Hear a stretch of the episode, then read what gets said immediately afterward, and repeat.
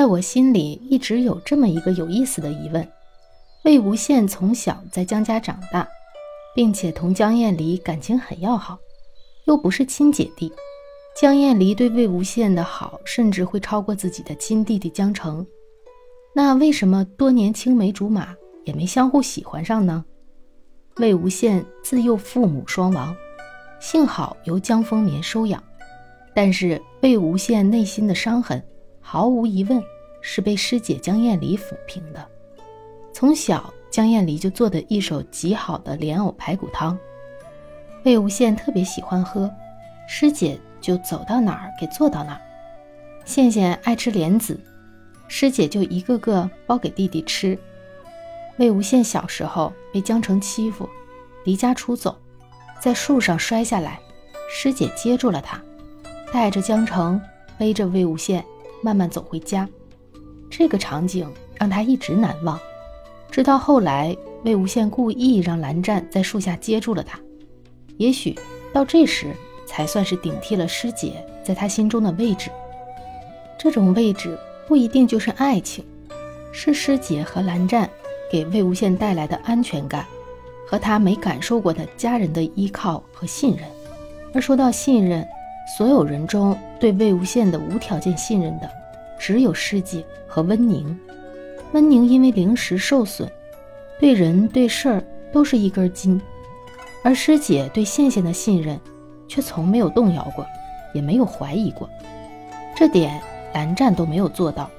师姐关心的，就只有羡羡有没有受伤，鬼道术法会不会伤身。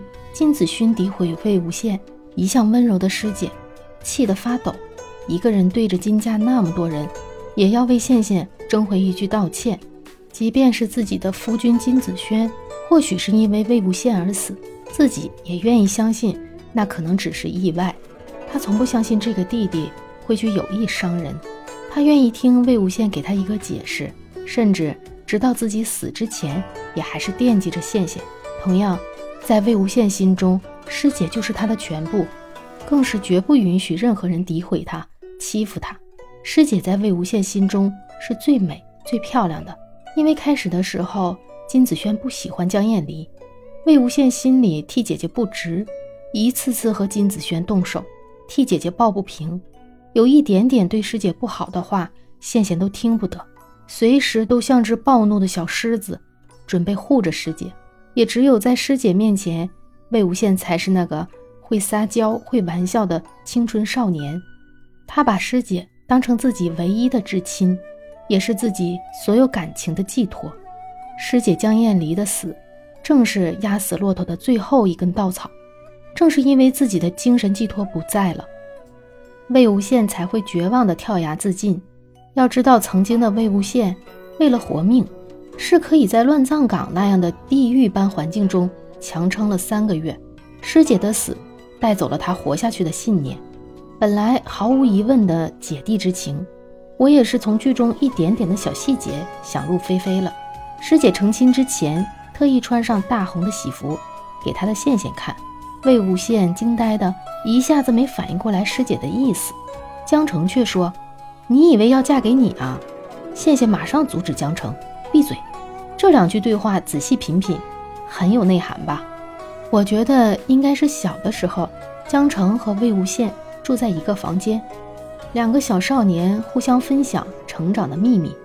也许江澄知道魏无羡喜欢姐姐，还有羡羡床头画的那两个亲亲的小人儿，我实在不能不往师姐那儿联想。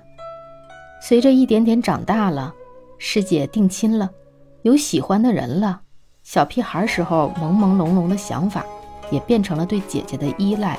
保护和尊重，羡羡也知道这是姐姐，待她像亲弟弟一样，像孩子一样。除非是师姐也喜欢羡羡，那就一定是另一个美好的故事了吧。如果说魏无羡对师姐江厌离的感情模棱两可，那师姐对魏无羡的感情绝对是明朗的，就是纯粹的姐弟情。毕竟我们见过师姐恋爱时的模样，那种面对心上人时的娇羞。那种不知所措的怦然心动，对比面对魏无羡时如姐如母般的宠爱和关怀，是爱情还是亲情，一眼便能看得出来，是一种感情超过了友情，胜过了亲情，又超越了爱情。